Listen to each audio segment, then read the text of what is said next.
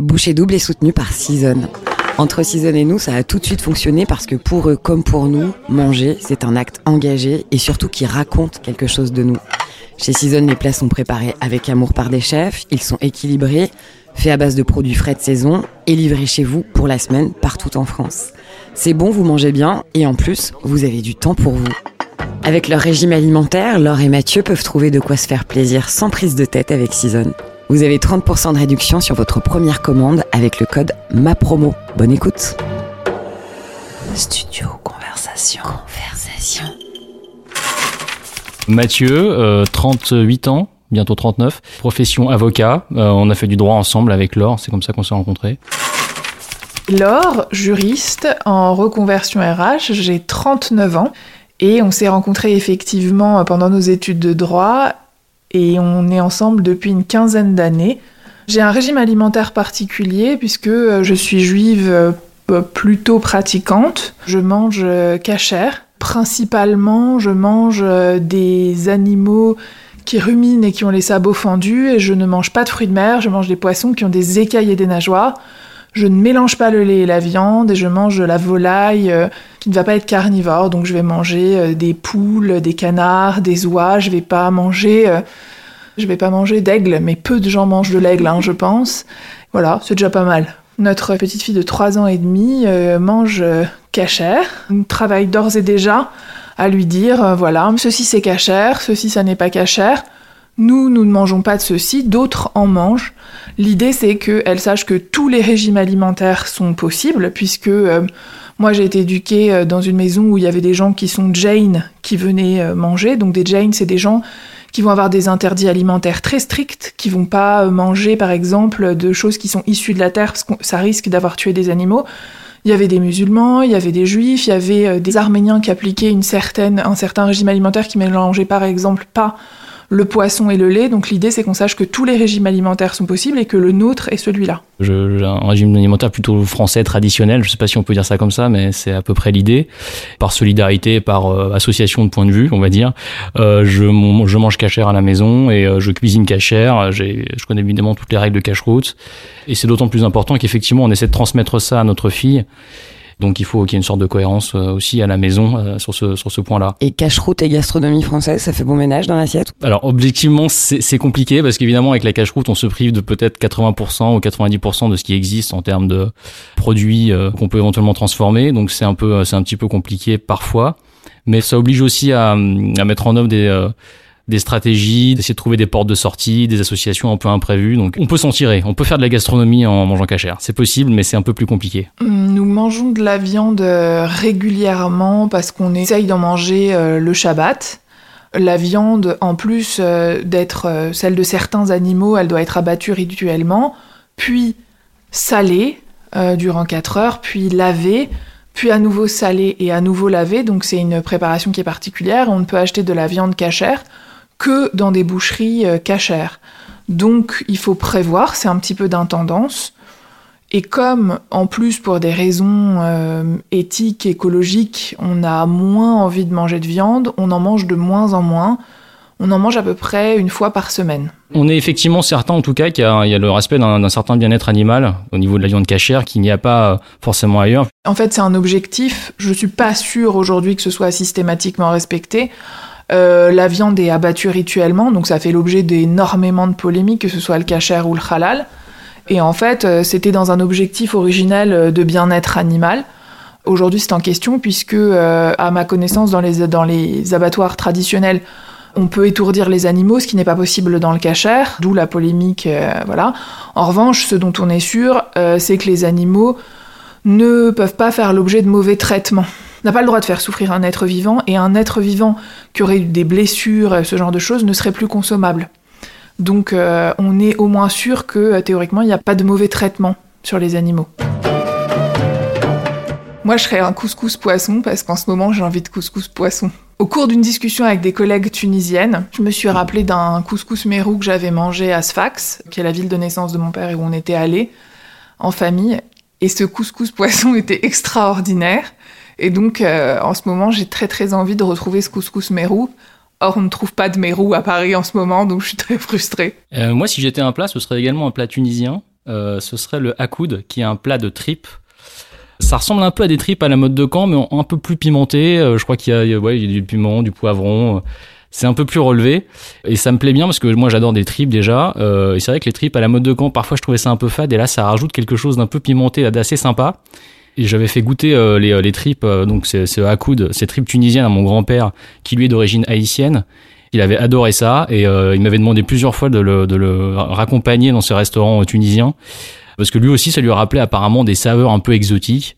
Donc, euh, donc voilà, je trouve que c'est une sorte de symbiose entre différentes euh, cultures euh, et euh, voilà, je trouve ça intéressant comme plat. Ce plat tunisien, tu l'as découvert comment, à quelle occasion? Alors je l'ai découvert, je pense, grâce au père de Laure qui a dû à un moment donné m'en parler ou me le faire goûter.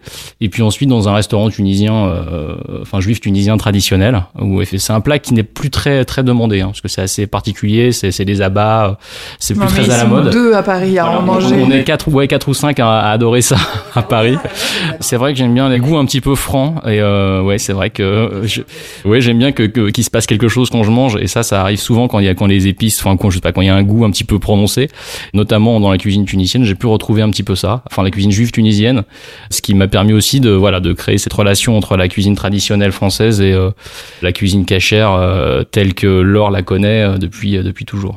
Alors il y a un plat qui est le poulet à la mode haïtienne, on va dire qu'il appelait ça comme ça, euh, qui est un poulet avec une multitude d'épices et euh, qui donc ça marine pendant un certain temps, ensuite c'est grillé. Donc il m'a transmis ça, mais en dehors de ça, voici les bananes plantains aussi, les bananes plantains frites dans l'huile donc c'est très très bon.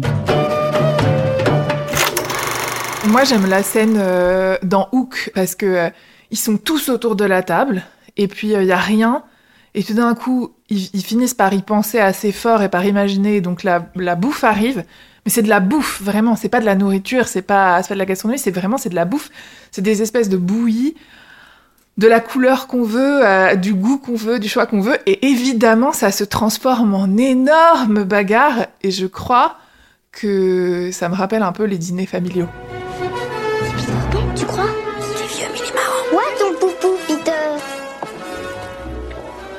C'est bon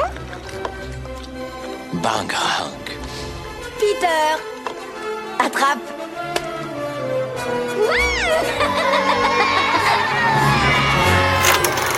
Alors euh, moi j'ai une petite idée, c'est pas euh, très conventionnel, mais je, je me rappelle notamment de la série V que je regardais quand j'étais assez petit. Et c'est vrai qu'il y a une scène très marquante où cet extraterrestre avale une souris vivante.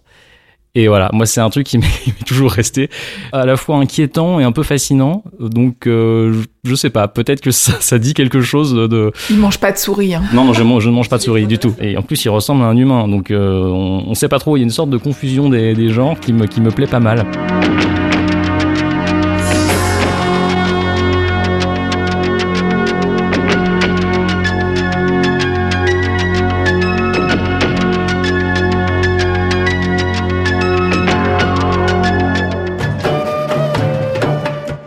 Le premier date. Comme je savais qu'elle mangeait cachère euh, et que donc euh, ça pouvait présenter un certain nombre de difficultés, j'avais euh, joué la sécurité et j'avais choisi un resto euh, japonais dans lequel on était sûr de trouver du, du poisson qu'elle pourrait manger. Euh, donc voilà, j'avais plutôt joué la sécurité. Point de vue culinaire, c'était pas exceptionnel, hein, je pense qu'on peut le dire, mais en tout cas, j'avais pas fait de d'erreur majeure. C'était incroyable parce que c'était ces immenses euh, japonais à volonté qu'on voit que dans, enfin que moi j'avais vu que dans les mangas et que j'imaginais pas du tout croiser en Chine parce que euh, c'est la Chine, c'est pas le Japon. Et donc du coup on s'est retrouvés dans cette espèce de d'immense resto où on était déjà allé avec les copains et là on se retrouvait tous les deux et puis il y avait les sushis qui passaient comme ça devant nous sur des assiettes et j'ai toujours trouvé ça fascinant l'idée de d'avoir des assiettes qui se baladent devant toi et que tu puisses attraper euh, la nourriture comme ça. C'était plutôt pas mal. Moi, j'en garde un, un assez bon souvenir. Choisir de se mettre euh, en couple avec quelqu'un qui mange cachère, vraiment cachère, c'est particulier parce que ça veut dire accepter autrui dans sa différence. C'est vraiment une différence importante quand on vient d'une culture où il n'y a pas particulièrement de tabou alimentaire. Dans la famille de Mathieu, il n'y a pas de jugement. C'est très très ouvert et donc du coup, rencontrer quelqu'un qui passe son temps à interdire, je me suis dit euh, non, ça marchera jamais. C'était très étonnant et, j'avais vachement apprécié le fait qu'il m'ait invité dans un resto de sushi. Ça veut dire qu'il avait compris, ça veut dire qu'il avait fait attention et euh, j'avais trouvé ça euh, hyper euh, chouette. L'or me plaisait, donc pour moi la nourriture, la façon dont elle mangeait, c'était un paramètre de plus à ajouter à l'équation, mais qui pouvait se gérer assez facilement. J'en étais persuadé à l'époque et je pense que je suis toujours aujourd'hui. C'est pas le plus important. Et justement, à la limite, sortir un petit peu de, de ses habitudes et de ce auxquels on a été habitué depuis qu'on est tout jeune. Je trouvais ça plutôt excitant et plutôt euh, plutôt intéressant. En fait, j'ai trouvé cette espèce d'exotisme qu'elle représentait, même au niveau culinaire, du coup comme une sorte de découverte, un chemin à parcourir ensemble. Et euh, voilà, c'était plus exaltant qu'angoissant en tout cas. Mais moi, je le trouve très exotique. Euh, pour moi, euh, cette culture française très ancrée, parce que Haïti c'est pas son seul héritage. Moi, je trouve ça très exotique. Manger du fromage, par exemple, à tous les repas, manger toutes sortes de fromages.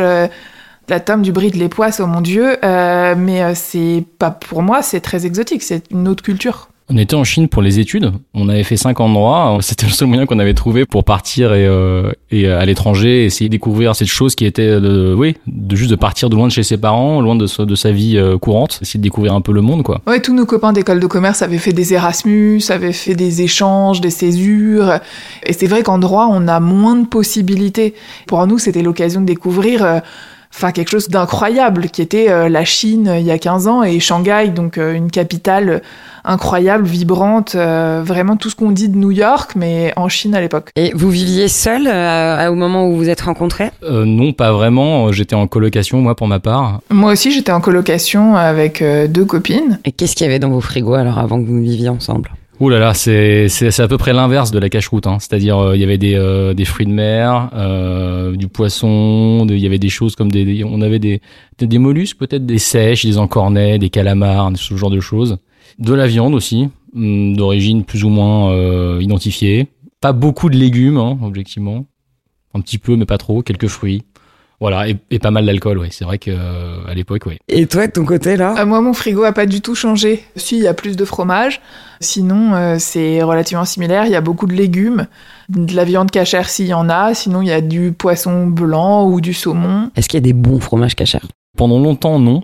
Clairement pas. C'était assez pâteux. euh, Il y avait des choses même qui, qui dé- défiaient le, bon sens. Mais il se trouve que dernièrement, on, des producteurs de fromage cachère se sont mis à faire de, de l'AOP et de l'AOC. Donc il y a une vraie montée en gamme.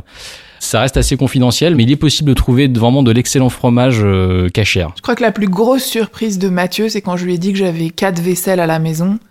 Donc une vaisselle lait, une vaisselle viande.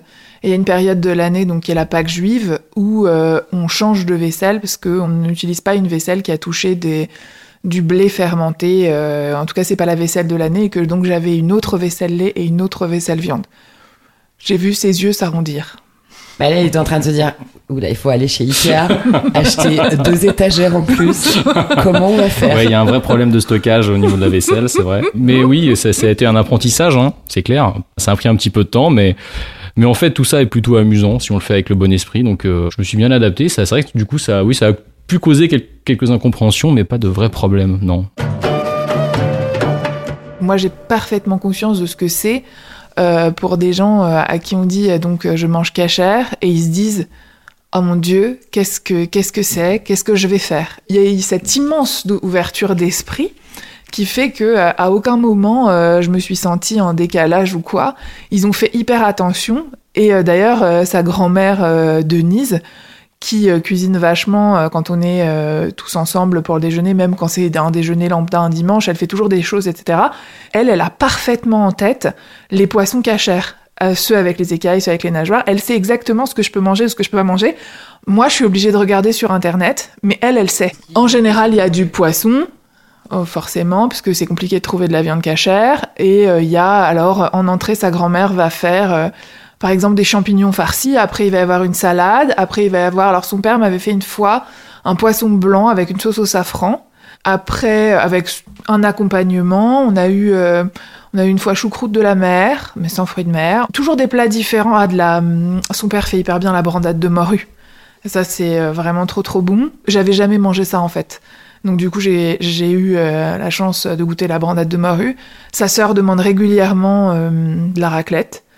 Et euh, j'en mangeais pas euh, souvent. Et donc, du coup, j'ai eu l'occasion euh, d'en profiter. Et après, il y a le fromage. Et après, il y a le dessert. Et des gâteaux, des fruits. Et le fromage, bah, moi, j'ai découvert, euh, j'ai découvert qu'on pouvait manger euh, oui, du fromage à tous les repas, et oui, que ce soit différent. Alors, ça peut être du brie, de la tome. Alors, non, les pois, c'est vraiment au-dessus de mes forces. C'est pas possible. Du comté, j'ai découvert le comté, j'en avais jamais mangé. Et voilà, j'ai changé de perspective sur le monde. C'est des très très longs repas, donc on peut rester tout l'après-midi à table. Ça, j'avais jamais fait. C'est différent, très différent de chez moi, parce que du coup, oui, on papote vachement plus, on mange, on passe d'un plat à l'autre, mais on, est à table de 13h, euh, parfois jusqu'à 18h. Et c'est sympa, moi j'avais jamais, euh, jamais fait ça, parce que chez moi, les repas, c'est plus expéditif, je dirais. Alors, ce que j'ai découvert, c'est carrément une autre façon de, manger, en fait. C'est-à-dire que moi, j'étais habitué à quelque chose d'assez formel, entrée, plat, dessert. Bon, on intercale le fromage entre le plat et le dessert. Euh, chez Laure, c'est un peu plus euh, convivial. Bon, déjà, il y a beaucoup d'entrées. Ça, je savais pas que c'était possible, mais euh, en général, il y a 5, 6, 7, 8 petits ramequins dans lesquels tout le monde pioche un petit peu. Une façon de manger que je ne connaissais pas. Euh, c'était assez, euh, ouais, je trouve ça assez convivial et assez sympa. Ce sont souvent des, des salades cuites ou pas cuites, des crudités du houmous, euh, des plats plutôt méditerranéens, quoi, mais des choses assez simples, pas très, pas très transformées, pas très travaillées, en tout cas pas toujours. Des choses comme des carottes au cumin, euh, il y a du, euh, il y a des pommes de terre au thon, enfin voilà, ce genre de, ce genre de, de plats. Et c'est assez sympa, voilà, ça se mange avec du pain, c'est très convivial, on se passe les plats chacun à tour de rôle, donc ça c'est plutôt cool. Mais ça, c'est vrai que c'est quelque chose de très différent de ce que je connaissais. Alors en hiver, on a très très souvent du couscous accompagné de alors soit il peut y avoir des boulettes par exemple, ou du poisson, ou effectivement de la viande, ça dépend. Et puis j'ai découvert aussi des plats très particuliers euh, du terroir, on va dire tunisien par exemple, tel que la. Alors la pkeila, c'est un plat qui est fait euh, à base de, c'est une sorte de ragoût en fait, mais euh, qui est fait à base de d'épinards frits c'est une couleur noire. Honnêtement, c'est pas très appétissant. C'est un truc un petit peu particulier, mais quand on le goûte, on est assez surpris. Donc c'est de la, c'est de la viande qui est cuite pendant très très longtemps dans cette espèce de bouillon, enfin de bouillon, de, de mélange d'épinards frits et d'huile. Donc effectivement, c'est assez gras. Hein, je peux pas vous mentir. Euh, c'est assez gras, mais ça se mange avec de la semoule et euh, c'est voilà, c'est une découverte. C'est quelque chose de complètement original.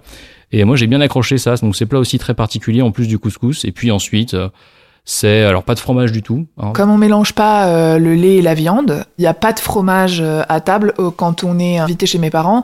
C'est souvent pour Shabbat. Pour Shabbat, on mange de la viande, donc il va pas y avoir de fromage. Mais même culturellement, je dirais que le fromage n'a pas très bonne presse en Afrique du Nord, quoi. Hein. Enfin, je veux dire en tout cas en Tunisie. Parce qu'en Algérie, les juifs algériens mangeaient du fromage, ils mangent du couscous au beurre, ils mangent du petit lait, donc du, du lait caillé.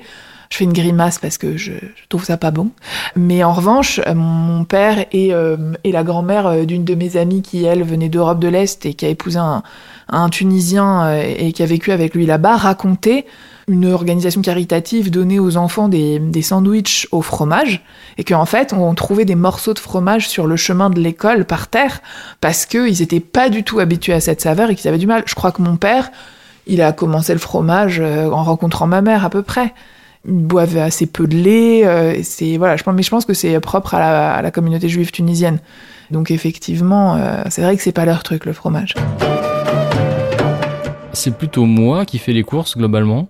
Alors après c'est ça qu'on est dans une démarche plutôt euh, écologique on essaie de, de, manger pas trop de produits transformés donc on achète beaucoup de fruits, de légumes, donc de produits bruts on va dire, qu'on essaie de cuisiner euh, régulièrement pour le bien de toute la famille et de notre fille en particulier. Mais euh, voilà, on va dire que globalement, c'est à peu près comme ça que ça se passe. Laure aime bien planifier, moi un peu moins. Donc euh, du coup, c'est vrai que Laure a, émis l'idée à un moment donné de faire du batch cooking, ce genre de choses. C'est un concept qui m'est un petit peu étranger. moi, je sais pas. Moi, j'aime bien en fait à l'instinct choisir des produits et les cuisiner sur le moment j'arrive pas trop à me projeter dans le futur, à imaginer toute ma semaine, euh, est-ce que je vais manger du saumon le mercredi ou le vendredi, je, ne sais pas, ça m'intéresse pas. Mathieu a pris en charge, et ça c'est vraiment super, il a pris en charge tous les déjeuners de Meira. En fait, Meira, euh, donc notre fille, qui a 3 ans et demi, qui est dans une école où on a la possibilité soit d'avoir l'option traiteur, soit d'avoir euh, l'option box. Et comme on mange cachère, pour nous c'était plus simple d'avoir l'option box. Et il faut faire le déjeuner chaque midi en fait, donc lundi, mardi, jeudi, vendredi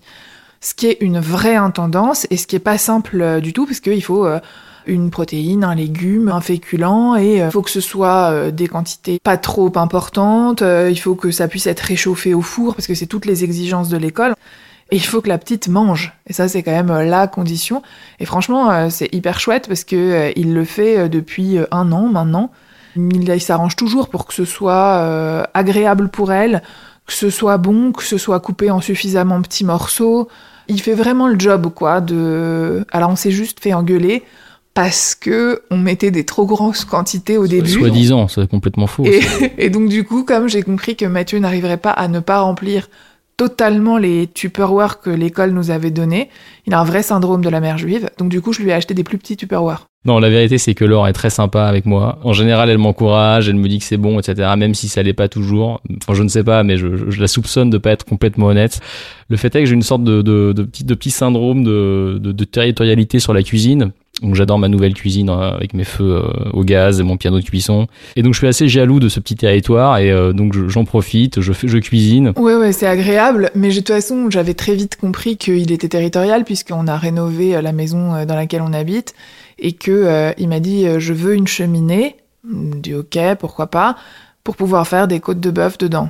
Donc là, j'étais un peu surprise sur le motif de la raison pour laquelle on allait avoir une cheminée, mais bon. Et là, il a décidé d'acheter d'occasion euh, une cuisinière euh, super ancienne, euh, voilà, avec du gaz, etc. Alors que moi, j'ai j'ai peur du gaz et tout. Je lui dis mais pourquoi t'as choisi cette cuisinière en particulier? Surtout que c'est un modèle qui se fait plus, c'est un modèle des années euh, 2000. euh, Enfin voilà. Il m'a dit mais parce que tu comprends, il y a un tourne-broche dans le four. Et je vais pouvoir faire un poulet euh, tourne-broche. Le poulet rôti est exceptionnel dans ce four. Exceptionnel. Qui met la table et qui débarrasse Oh, les deux. Les deux, hein, je crois que là pour le coup c'est assez euh, égalitaire. Euh, on essaie de d'éduquer un peu notre fille pour qu'elle euh, mette la table. On essaye de former un elfe de maison en fait. Voilà, c'est ça. Depuis ré- récemment, on a une table, une vraie table, je veux dire, parce que pendant 5 ou 6 ans, on a mangé sur une table basse. Mais là, oui, on essaie de. C'est un moment, enfin, qu'on estime quand même assez important, où on se retrouve un peu le soir. Bah, en fait, euh, le Covid, pour le coup, a vraiment changé nos habitudes alimentaires parce que avant, euh, Mathieu rentrait tard. On avait mangé, Merira et moi, euh, généralement avant. Ce qu'il faut qu'elle mange vers, euh, vers 19h30 max. Sinon, elle est euh, extrêmement grincheuse comme son père, s'il n'a pas mangé. Du coup, on mangeait avant. Et c'était un peu triste parce que, bah voilà, à part le vendredi soir où c'est Shabbat et où il y a un rituel particulier, où on la fait patienter, etc. Mais sinon, on n'avait pas ces moments. Et là, ben, comme on télétravaille beaucoup plus, voire totalement, on a cette possibilité de dîner tous les trois. Et c'est, je trouve ça assez chouette. Un bon plateau télé, on est carrément client. Moi, je le faisais en fait, euh, mais pas. Ma mère le faisait euh, le dimanche soir. Et nous, ça nous arrive souvent de faire euh, plateau télé le dimanche soir aussi. Bah, le dimanche soir, tout le monde à la rassera. Mon plat Madeleine de Proust, ce serait peut-être le sauté de mouton de ma mère, qui fait notamment à base de plat de côte. Le gros problème, c'est que j'ai jamais réussi à trouver en cachère euh, l'équivalent en fait du morceau de viande que ma mère utilise pour faire son sauté de mouton. Donc je suis un peu frustré, j'ai pas encore pu le faire à la maison. Un appel radio, non? Ouais, complètement, complètement. Mais je vais le trouver et je vais faire ce sauté de mouton. Et effectivement, il y a notamment ce plat de côte là où c'est assez gras, mais c'est tellement, c'est tellement bon. Et puis le mouton, ça a un goût euh, prononcé que moi j'adore, Franc. un goût franc. Ouais, exactement. Je crois que c'est les boulettes euh, à la cannelle et au raisin sec de ma mère. Parce qu'elle le faisait pas quand j'étais petite petite. Elle a découvert cette recette plus tard. Et c'est vraiment hyper bon. Ça se mange avec de la semoule. Oh, ce que tu veux. Du riz, moi, je trouve plus. Je pense même ça pourrait se manger avec un riz gluant. Enfin, ça se mange avec ce qu'on veut. Du pain aussi. Ah ouais, du pain, du, de, la, de la challah, donc c'est un pain brioché, le pain de Shabbat, euh, parce que en fait elle fait gonfler les raisins secs dans du thé et ensuite euh, elle met les boulettes euh, à réduire, donc elle met énormément d'oignons, elle met les boulettes à réduire et à la fin elle met les raisins secs. Tout l'intérêt de ce plat c'est de le saucer. C'est pas le goût du plat en fait, c'est le goût euh, parce que moi à la base j'aimais pas la cannelle, mais donc j'ai découvert que quand elle était salée je pouvais l'aimer et donc du coup en fait c'est surtout euh, le goût des discussions en famille, de ah non t'as pris la dernière boulette, de tu vas te servir dans la cuisine discrètement, pardon maman mais c'était moi, de discrètement dans le plat avant que les invités n'arrivent parce que sinon sais que tu vas en avoir que deux et t'es saoulé. C'est le kiff du sauçage avec euh, le lendemain quand il en reste et quand il reste de la sauce avec la challah dans le plat alors qu'il y a personne dans la cuisine pour te voir. En tout cas t'espères que personne te voit. Mais voilà, c'est ce goût-là, donc tu- ce goût-là tu le retrouves pas. Je sais qu'elle aime bien la boutargue, par exemple, qui sont ces œufs de poisson séchés, euh, notamment tunisiens, mais je, je pense que c'est de toute la Méditerranée. Ça, je sais qu'elle aime bien. Donc euh, voilà, si j'en prépare, peut-être que j'ai quelque chose à me faire reprocher, enfin à me faire pardonner, pardon. Ou peut-être euh, que j'essaie de la séduire d'une certaine façon, je ne sais pas. Mais sinon, après, j'essaie de lui faire plaisir quand je prépare le, dîner. Donc oui, je pense qu'il y a- une part de séduction dans le fait de préparer à, manger. Oui, je sais qu'il aime bien les ragoûts, je sais qu'il aime bien tout ce qui est mijoté. Euh, quand je cuisinais plus, je lui faisais du bœuf aux olives. Parce que moi, je me souvenais plus vraiment, parce que c'est vrai, ça fait un an et demi euh, qu'il cuisine euh, quasiment tout le temps. Et euh, sinon, il adore tout type de boulettes. Sauce tomate, bah, la cannelle et les raisins secs.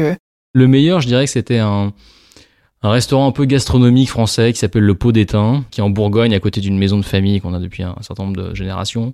Donc je connais assez bien le resto, parce que j'y allais régulièrement avec mes parents, mes grands-parents, etc. Donc j'ai voulu emmener Laure là-bas. C'était une sorte de petit pèlerinage sur la trace de mes ancêtres euh, bourguignons. Et on a vraiment très très très bien mangé. Ils ont notamment une carte des vins où il y a je crois que 16 000 références, quelque chose comme ça. Enfin, c'était absolument fou. Et euh, c'est vrai qu'on en a un souvenir euh, vraiment excellent. Non, mais ils étaient exceptionnels, ces gens. Euh, moi, je mange cachère, mais je mange pas strictement cachère. C'est-à-dire que je vais manger dans des restaurants. Je vais manger, euh, je vais être sur un régime végétarien et un régime poisson. Et quand j'ai dit euh, non, je ne mange pas de fruits de mer, je ne mange pas de ceci, je ne mange pas de cela, très souvent, je me heurte dans les restaurants à l'incompréhension. euh, mais c'est vrai partout dans le monde, hein, c'est pas que français, parce que quand je disais euh, en Chine, euh, je ne mange pas, il fallait que je précise tous les animaux, en fait, que je ne mangeais pas, parce qu'ils comprenaient pas que j'ai des tabous alimentaires. Et en France, c'est pareil, ils comprenaient pas que j'ai des tabous alimentaires, et donc euh, ils avaient vraiment les plus grandes difficultés. Alors que dans ce restaurant, la personne qui nous a reçus à cette époque-là a dit euh, D'accord, qu'est-ce que vous mangez? Eh ben d'accord, on va vous faire des blinis à la pomme de terre avec euh, du saumon fumé.